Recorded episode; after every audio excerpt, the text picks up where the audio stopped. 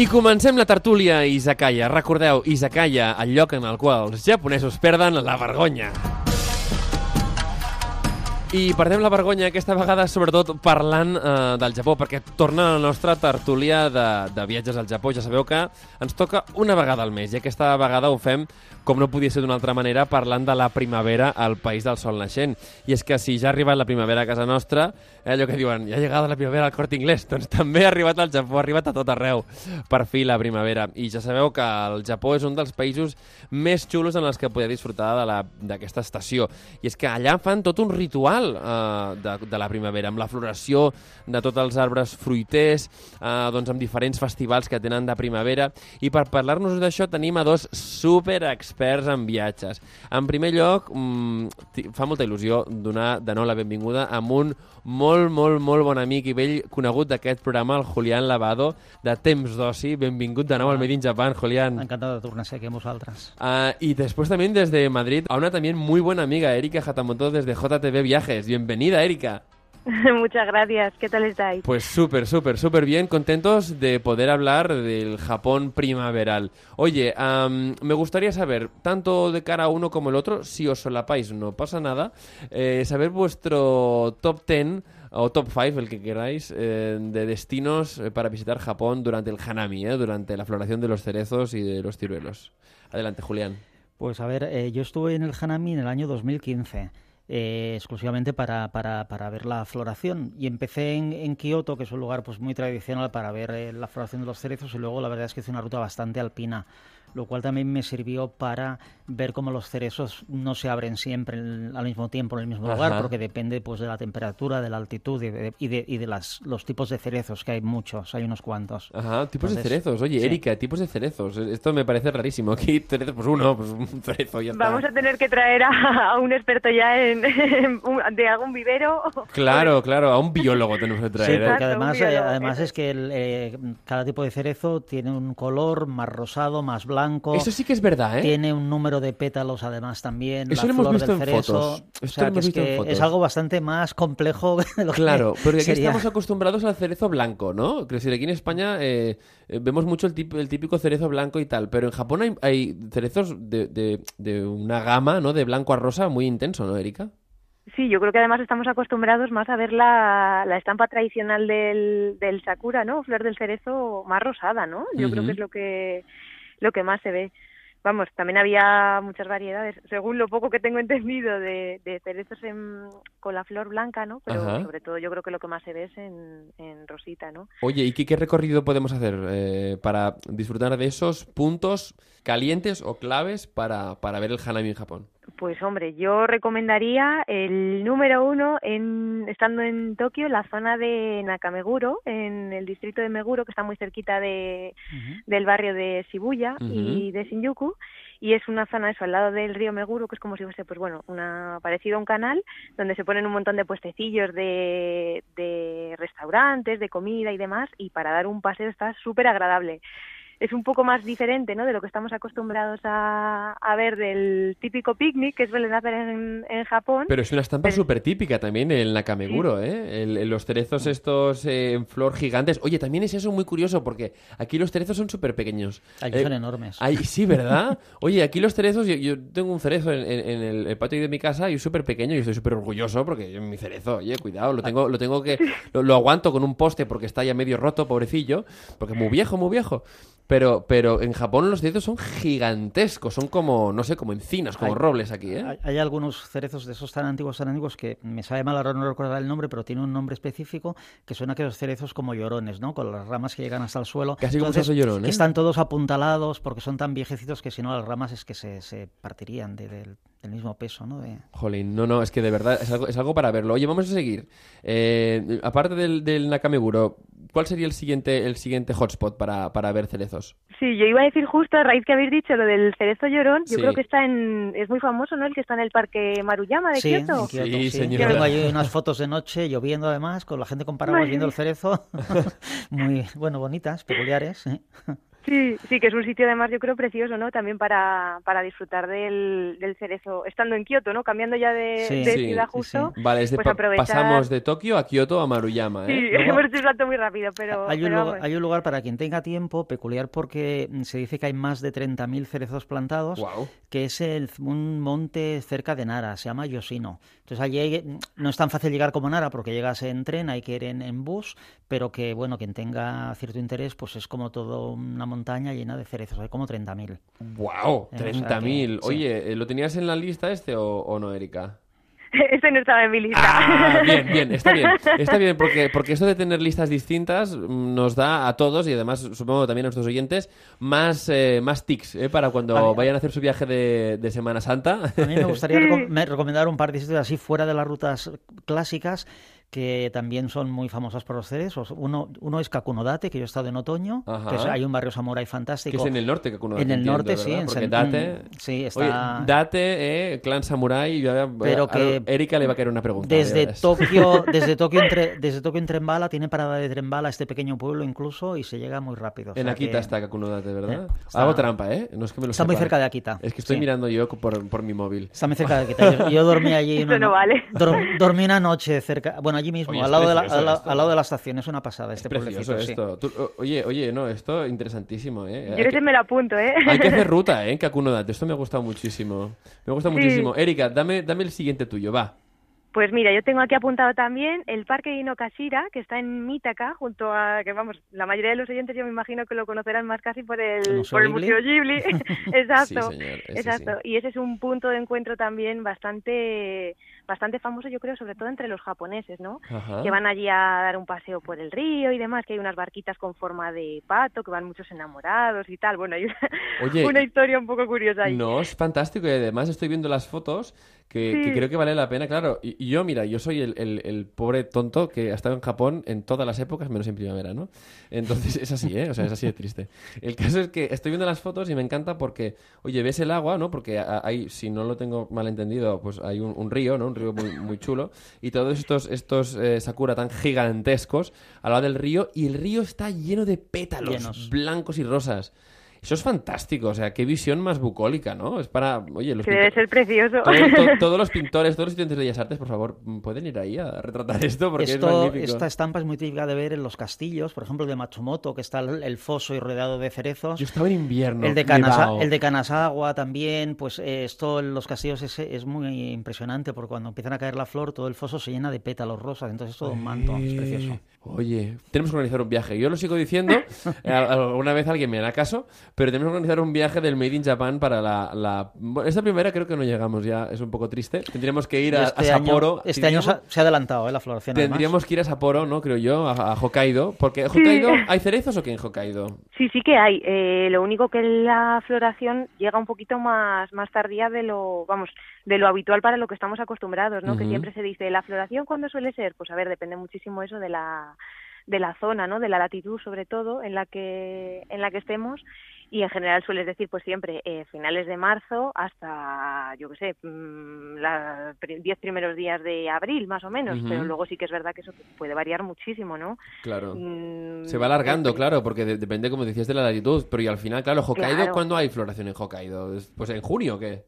Yo creo que Hokkaido es más a lo mejor mayo, Mayo, ¿no? mayo, Mayo. mayo. Y un Bueno. lugar perfecto podría ser el fuerte de Goryokaku, que yo he estado allí en invierno, en otoño, vaya, Ajá. en, en Hakodate, una ciudad sí, interesante. Hakodate, sí, sí, la última de las ciudades samurái antes de invadir eh, Hokkaido. Oye, una cosa, eh, porque claro, dentro de todo esto, la ruta se puede hacer, es decir, eh, uno puede empezar, digamos, por Kagoshima, ¿no? Al sur de todo, y empezar a subir, ¿no? Es decir, ¿es, ¿es algo que se puede hacer? ¿Es, es plausible hacer eh, esta ruta o, o qué?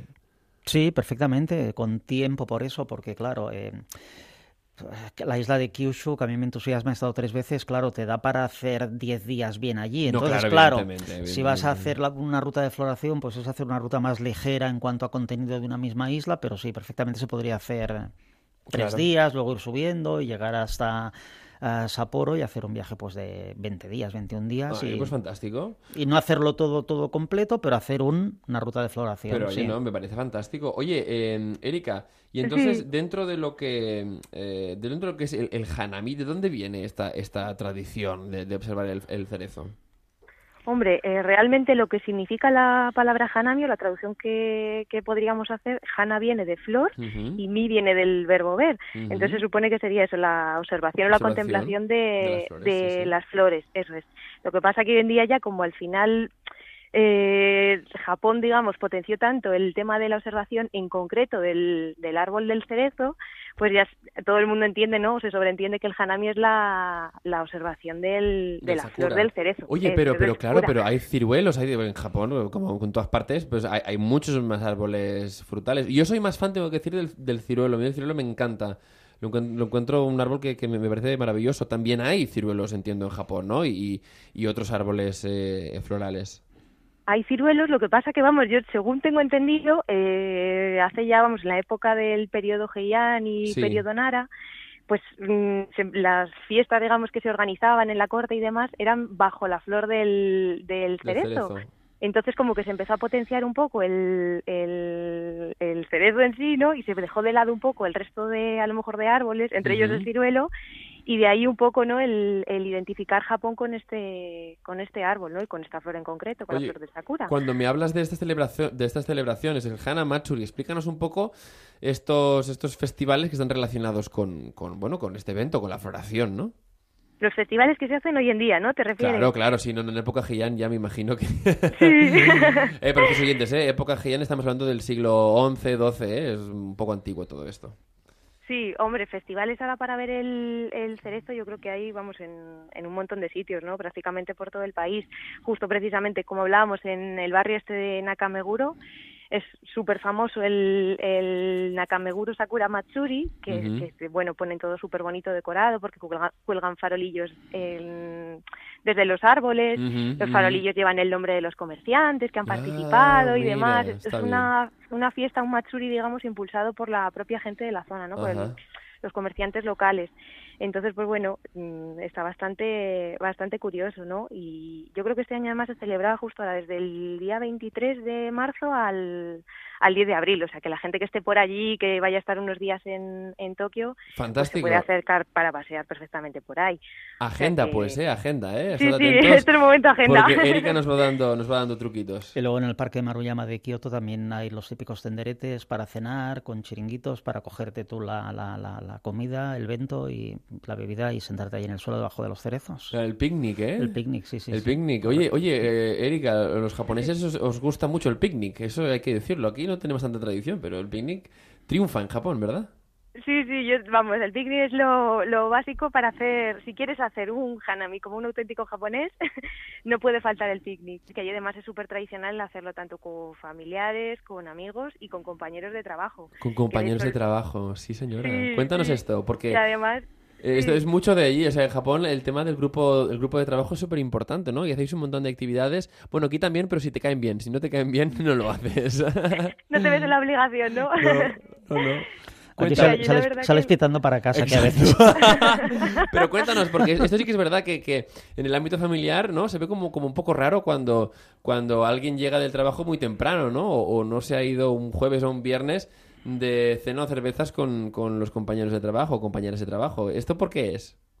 Yo creo que la empresa al final se concibe un poco, ¿no? Desde una mentalidad japonesa como no una segunda familia, ¿no? Pero al final es el, casi sí y lo más importante de, de la vida de una persona, ¿no? Está la familia, por supuesto, pero pero digamos que la vida, yo creo, ¿eh? de la gente se centra muchísimo en el ámbito laboral, ¿no? Entonces, ahí también hay que cultivar mucho las relaciones sociales y es como un poco, pues bueno, un compromiso también, ¿no? Mira, fijaos el, giro, perdona, ¿eh? que te interrumpa, pero ahora que me dices esto, quiero aprovecharlo porque voy a hacer un giro ahí buenísimo. Mira, esto que está hablando, de lo que está hablando Erika, es un poco también heredero del mundo de los clanes, de los samuráis, un poco, ¿no? Va por ahí el tema, ¿no? ¿Verdad que sí, Erika? Bueno, puede ser. Mira, mira, mira, ves cómo río porque ya sabe lo que me voy a preguntar. Porque Erika, de apellido, es Hatamoto. Y claro, eh, claro, ahí, explícanos, explícanos. ¿Este apellido qué quiere decir? Va. Hay un, un, ápice chulo de historia, va. Pues mira, me van a dejar a mí un poco descubierto, porque vamos, el apellido viene por parte de, de mi padre, que es japonés, Sí. y a mí la traducción o el significado que me ha dicho relacionado con los campos de arroz. ¡Oh! Pues aquí me lo como yo, has visto, me lo como con patatas. Me lo como Es con lo- patatas. Sí, Sí, no, no, no, ¿sabes qué pasa? Que, que, oye, el Hatamoto, yo lo que tenía entendido eh, que era el, el, el samurái, digamos, de más alto rango al servicio del shogun. ¿Os acordáis? Sí. En época feudal que había el shogun, pues el, Sí. el, el samurái que le servía directamente después era el Hatamoto. Igualmente pasaba con los daimyo, cuando había un daimyo muy importante, ¿no? Sí. El, mm, eh, digamos, el samurái a su servicio más importante y tal era el Hatamoto. Y a lo mejor sí, los eso- kanji tuyos, ¿no? Que es que en el mundo japonés lo- los kanji lo cambian todo. Puede sonar igual, pero no... Claro. Claro, pues el tuyo es algo de campo. Eso también me lo comentó, pero vamos, sí, sí, la traducción siempre que me ha dicho es algo relacionado con los campos de arroz. Pues mira, has visto de cagada mía, ¿eh? ¡Pum! no, Quedó no. retratado. Mira, habla- Prefiero tu interpretación, ¿eh? Siguiendo con el tema... caché. Claro, y te doy ahí un, un porte samurái, mujer, no me digas algo de campo. Yo te pinto ahí como una samurái ahí de alto rango, hombre. Cuéntanos, Y siguiendo con el tema samurai, estoy aquí con una chuletita que os va a gustar seguramente, que dice que hay una leyenda que dice que en un principio la flor del cerezo era blanca, pero que el seppuku, el suicidio ritual para evitar la deshonra de los samuráis, que se solía hacer eh, delante de un cerezo. Entonces, a base de filtrarse pues la, la sangre en el cerezo, se convirtieron rosas. Entonces es una leyenda ahí... Hay, hay detalles escabrosos buenos, ¿eh? Que os damos, ¿eh? Ya, ya veréis, cuando vayáis a Japón, cuando veáis un cerezo muy, muy rosa, hay un rosa muy intenso, eh, en fin, ya sabéis lo que ha pasado. Y yo siempre recomiendo además un documental que hay muy bonito que hicieron cuando el eh, terremoto y el mm, de, de el Fukushima, tsunami, sí. que se llama La, la flor del cerezo eh, y, y, eh, el- el- a ver, era la flor del cerezo y el no el terremoto, el eh, ¿cómo se llama el maremoto? El, El tsunami. el tsunami. El tsunami, ¿no? Tsunami y la flor del cerezo. Es un documental muy bonito que narra cuando pasó lo, lo- lo- desafortunadamente aquel incidente, pues que se dejaron de contemplar los cerezos aquel año porque coincidió con la floración del cerezo. Y explica que los cerezos son los que sobrevivieron al tsunami, ¿no? Que volvieron a florecer el año siguiente. Entonces hace como una especie de, de parábola aquí de la vida que está, está chulo. el- Ah, está bien, oye, el año que dejamos de ver los cerezos, oye, esto un me, me gusta. documental chulo. Oye, una cosa, Erika, porque claro, en, en Japón el mundo de los, de lo, del hanami, el mundo de, de la primavera, también se siente mucho a la hora de vestir, ¿no? Porque, claro, también incluso lo- los kimonos lo reflejan, ¿no? Sí, sí, sí, sí, vamos, los kimonos y yo creo que no, vamos, no solo lo- eh, los kimonos también, sino cualquier ámbito de la vida cotidiana, ¿no? Mm, se deja llevar y se impregna de, del espíritu del, del hanami y del sakura, ¿no? Hay más que ver incluso si te fijas en, el, en los packaging del, de las cervezas, de la Coca-Cola, tanto Starbucks como la marca esta famosa de cerveza japonesa Asahi, por ejemplo, sacan todo relacionado con, con el Sakura, ¿no? Los envoltorios, la presentación, la comida igual, o sea, puedes encontrar absolutamente todo Vaya. relacionado con, con ¿Hay, entonces, ¿hay comida ¿no? de temporada, digamos de temporada de primavera? ¿Hay, hay, hay platos especiales o qué? Vamos, mm, sobre todo los postres, el dango me parece que es, que es una especie también de mochi, que lo recubren con una hojita de, del, del árbol del cerezo y demás. Hay mil Uh. cosas que están todas relacionadas con, con el sakura, ¿no?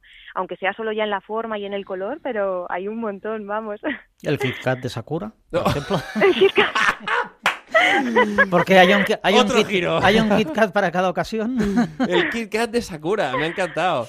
Me ha encantado. Hombre, es que hay todo. Y, y seguro, seguro que hay también una Coca-Cola o algo así, porque hay Coca-Colas ahí de- y Fantas de todos los, de todos los sabores. En, Eh, en los vending machines, ¿verdad? Oye. y- Starbucks había sacado una bebida también Oh. relacionada con el sakura, pero no sé ahora mismo si era un café o qué cosa. Ya no Starbucks. Starbucks, ostras, esto, esto me, me sorprende. ¿Starbucks eh, algo de cereza o qué? No sé qué cosa era, pero era algo relacionado con... con Seguro el- que sí, yo también Pues lo sí, recuerdo ahora, pues, pues, pues mira, os lo confirmo, que es que sí.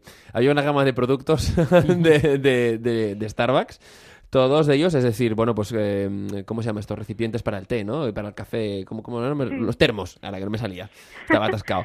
Un montón de termos y, y envases y tal, todos, todos, todos dedicados al Sakura. Mira, fíjate, incluso, incluso frappuccinos, sí señor, frappuccinos de Cherry Blossom Frappuccino, mira, lo tengo aquí mía. delante. Sí, sí, sí, sí.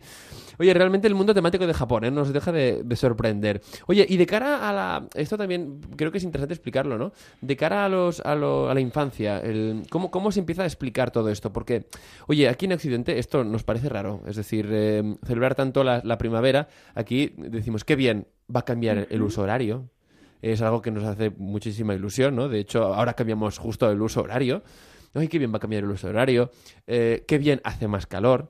Eh, pero, pero no tenemos esa, eh, esa tradición porque de pequeños no nos la han inculcado, ¿no? ¿Cómo funciona esto en Japón? ¿Por qué, ¿Por qué, desde tan pequeños se inculca esto? ¿Por qué Japón vive tanto la, las estaciones cuando realmente, oye, mm, hemos estado todos en Japón y yo desgraciadamente en primavera pues no he estado, pues no he estado porque no he tenido la suerte, pero me ha tocado trabajar, pero eh, oye, se vive como aquí, es decir, aquí cuando es primavera también los cerezos y los campos de cerezos, que tenemos un montón, también eh, están en, flor, eh, el otoño también es espectacular, aquí también, bueno, en, Barcelona no, pero en España nieva mucho también en según qué zonas. ¿Por qué en Japón, Erika, se vive tanto la naturaleza y sobre todo el cambio de estaciones? Sí, hombre, yo creo que en concreto con el tema sobre todo de la primavera es un acontecimiento ya que, ha, vamos, ha cobrado muchísima importancia más que nada, o ha ayudado a lo mejor también porque coincide justo con el fin de año, el fin de año financiero y escolar. Entonces ahí también yo creo que es un punto ¿no? que, que lo marca todavía más si cabe. Y luego ya aparte el tema de la, del cambio de estación, mm, yo creo que también tiene que ver un, con un poco un origen ya ancestral, ¿no? Que la primavera realmente o la floración del cerezo en este caso marcaba lo que era el, el comienzo de, de, la cosecha, ¿no? El momento en el que podías empezar a, ah, mira, el arroz. Entonces yo creo que ese es un punto a lo mejor ya que viene ancestral desde hace miles de años y ya a raíz de esto, ¿no? Mm, pues se ha, se ha marcado cada vez más y al fin y al cabo es una cosa ya que los niños allí lo maman desde pequeños, entonces para ellos yo creo que tampoco es nada... No es nada nuevo, ¿no? Es algo, claro, claro, pero allí es una... Es una, es una fiesta, es que realmente se vive mucho, es decir, eh, muchas veces, ¿no? Cuando comparamos culturas, y sé que no es bueno hacerlo, ¿no? Pero eh, a uno le, haría también ilusión que aquí viviésemos de una forma tan intensa la naturaleza, porque en el fondo vosotros pues vivís mucho en la naturaleza, ¿no? Sí, puede ser, puede ser. es verdad, ¿no? Oye, se celebra el invierno, se celebra el verano, se celebra aquí, celebramos el verano porque vamos a la playa, pero, pero no, no, no, digamos por una cosa tan, tan intensa. Vamos a seguir un poco con nuestra ruta por, por el Japón del Hanami, por el, Japón primaveral. Julián, ¿tienes algún, algún uh, hotspot más, algún sitio de interés así que no hayamos hablado aún? Pues el castillo de Hirosaki, también en Tohoku, que está, tiene como 2.500 sakura, eh, es un lugar ¿2.500? también, también muy bonito para, oh, para ver. Hay que decir que, este castillo yo lo quería ir a visitar el año pasado y al final por tema de timing no fui. Creo que lo están restaurando, lo han desplazado de su lugar oh. eh, y lo han de volver a poner en su sitio. Pero bueno, em, esto no afecta a la visita del, del, Sakura. O sea que es otro lugar que si estamos por el norte puede ser interesante junto con Kakunodate. ¿Eh? para ver un. ¿Recomiendas Tohoku, eh? ¿Te recomiendas Tohoku para.? Yo es que tengo una. Hice ya una ruta bajando de, de Hokkaido hasta Tokio, parando en varios lugares y ahora en octubre es probable que vuelva a recorrer varios lugares que me quedaron de Tohoku porque es una zona montañosa y bastante bonita. Vaya. Otro estilo, de hecho, es otro... recomendamos Tohoku también porque es un, una junto con las dos islas, digamos, secundarias como son eh, Kyushu y, Shikoku, también es una parte de Japón poco conocida. Poco conocida, sí, que tiene bastantes rincones así chulos para, para, para ver. Lo reivindicamos también en los festivales de los festivales de verano en, en Tohoku, en Akita, ¿no? es, por ejemplo. Es algo que, que, que, es necesario ver. Oye, eh, Erika, ¿tú qué tienes más? ¿Tienes alguna recomendación más para, para el Hanami? Yo os iba a interrumpir justo ahora que Tohoku lo ah. recomendaría totalmente en otoño. Es una zona preciosa para ver el Momiji, vamos. Yo he estado en otoño por allí, sí. Fantástico. Mira, Yo, yo he ido en invierno, que es el momento en el que hay más nieve y casi no puedes ni andar. De hecho, en otoño es cuando más he viajado, excepto una primavera y un verano, pero es en otoño cuando más he estado por, por allí. Sí, a mí es que me encanta el otoño en Japón. Ajá, ajá. Y, eh, y, de cara al... Vamos a intentar eh, acabar con nuestra lista de recomendaciones para nuestros oyentes. De cara al, al Hanami, chicos, ¿tenéis alguna, alguna última, última recomendación que hacer? Sí, yo tengo una, vamos, que no la conozco personalmente, pero sí que me la ha comentado alguna compañera aquí en el trabajo y es el parque de Tsuruma, en Nagoya. Ajá. Entonces, cuando vuelves de los Alpes o bien vas hacia los Alpes japoneses, tanto desde Tokio como desde Kioto, Sí. puede ser una buena opción para, para ver los cerezos, ¿no? Porque debe tener, creo que son más de más de mil o en torno a 1100, 1200 ejemplares de, de cerezos. Estoy O sea, viendo las fotos y es realmente increíble. ¿eh? Es sí, increíble, sí. es increíble. Además, súper tupidos. Oye, y reivindicamos también Nagoya, porque curioso, hace, hace tiempo, cuando, ¿os acordáis tiempos A, cuando a, prin- a principios de, programa hablábamos cada semana de, sitios a, viajar de, Japón? Y me acuerdo que Nagoya era uno de los típicos sitios que la gente me decía, oye, ¿Nagoya? ¿De verdad, Nagoya? Pues sí. y hablamos del, parque de, de en este caso, ¿no? Y, estoy convencido de que una visita al parque de Tsuruma y después al castillo y, y si no recuerdo mal también al Museo del Shinkansen, porque ¿verdad que está ahí también, eh, Erika, el Museo del Shinkansen en, en Nagoya?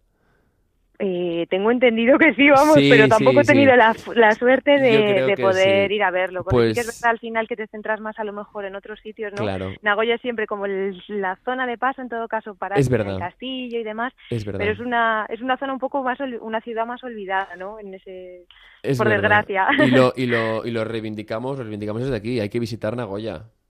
Por Sí, supuesto. por supuesto. Y quien esté en Kioto y quiera una escapada de baños termales, es un pueblo termal chulo, Ahí. y disfrutar también de los cerezos, Kinosaki Honsen es una escapada perfecta. Es que Precioso Kinosaki. ya me faltaba, Julián, hablar, sin hablar de, de onsen. Esto ya me, me empezaba a extrañar. Porque, claro, Erika, tú, tú no, no estabas en esa época del programa, pero es que había una época en la que venía Julián cada semana y Julián era momento onsen. Vale, ok, es el momento onsen. Aquí me- momento a mí me falta aquí en Barcelona el momento Honsen diario. sí. Exacto, sí, sí, sí, falta el momento. Echa de menos, ¿eh? Yo creo que se tendría que de- montar, seguro que funciona. Implantar. Oye, idea de negocio, idea de negocio. Idea de negocio, Para- pero Ya sabéis que al final del, del programa siempre hacemos, la, hacemos la- la- el emprendimiento japonés, ¿eh? en catalán la emprendeduría japonesa. Eh, desde aquí animamos a, a quien quiera, a más allá de hacer unas termas, de que hay, sí que hay termas aquí en Barcelona y tal, a hacer un onsen. Oye, magnífico. De- estaríamos todos los oyentes y los que hacemos este programa allí. con su rotemburo, Eh, Encantados. eh, la azotea. Claro que sí. Oye, y además convenceríamos a, a nuestros amigos de Madrid, ¿verdad, Erika? que Por se supuesto, vamos, pasasen. nosotros encantados de ayudaros a organizar el viaje quien sea. Ya ves, eso es una, es una súper buena idea. Bueno, eh, queda claro que Japón hay que visitarlo en primavera, ¿verdad, chicos? Que no podemos dejar pasar esa oportunidad, que yo ya le he dejado pasar demasiado tiempo. eh, y, que, mira, eh, creo que es interesante todos los detalles que habéis dado eh, para poder tener una mayor comprensión de lo que da Japón en esta época y sobre todo también que valoremos un poco más eh, esta capacidad que tienen los japoneses, ¿verdad, Erika? De sorprenderse por los regalos que da la naturaleza. ¿Eh? Ese, ese Ichigo Ichie también, ese vivir el momento y aprovechar Sí. cada momento tan importante que es enseñar la cultura. Desde aquí quiero daros las, las gracias. Dime, Julián, que Julián me quería decir algo. Bueno, simplemente decir a quien vaya a viajar que tampoco se agobie mucho con lugares clave para ver los cerezos, porque simplemente paseando por Tokio, paseando Tienes por razón. Kioto, se va a encontrar los cerezos en calles que ni se imagina por el centro de la ciudad. O sea que Japón es así, ¿eh? árboles, que, árboles que yo he visto en otra época del año que, claro, no sabía que eran, los he visto luego en primavera y son avenidas de cerezos fantásticos en medio de la ciudad. O sea que tampoco hay que... Lo van a disfrutar. Tienes toda la razón, Julián. Cuidado porque en Japón uno piensa, ¿dónde voy a encontrar el templo más bonito, no sé qué? Y de repente, De repente pasas, aparece, o sea, pasas cuatro, cuatro edificios mm, que dices, bueno, esto es una zona semi-industrial y tal, y ¡pum! te aparece un templo enorme y precioso. Japón está llenísimo de sorpresas, si no, no haríamos Made in Japan. Así pues, amigos, eh, quiero des- despediros a los dos, pero no sin antes daros las gracias y esperar que volváis muy pronto. De aquí a un mes volvemos a hacer la tertulia de viajes. Gracias, Julián Lavado, de Temps Dossi. Gracias a vosotros. Espero verte pronto. Y Erika Hatamoto desde JTV Viajes Japón, eh, un placer tenerte siempre aquí, desde Madrid. ¿vale? Muchas gracias a vosotros. Cuídate mucho. Arigato gozaimashita. Si ets un entusiasta de la cultura japonesa, entra a ondacero.es barra Catalunya i descobreix Made in Japan amb Ramon Soler Padró.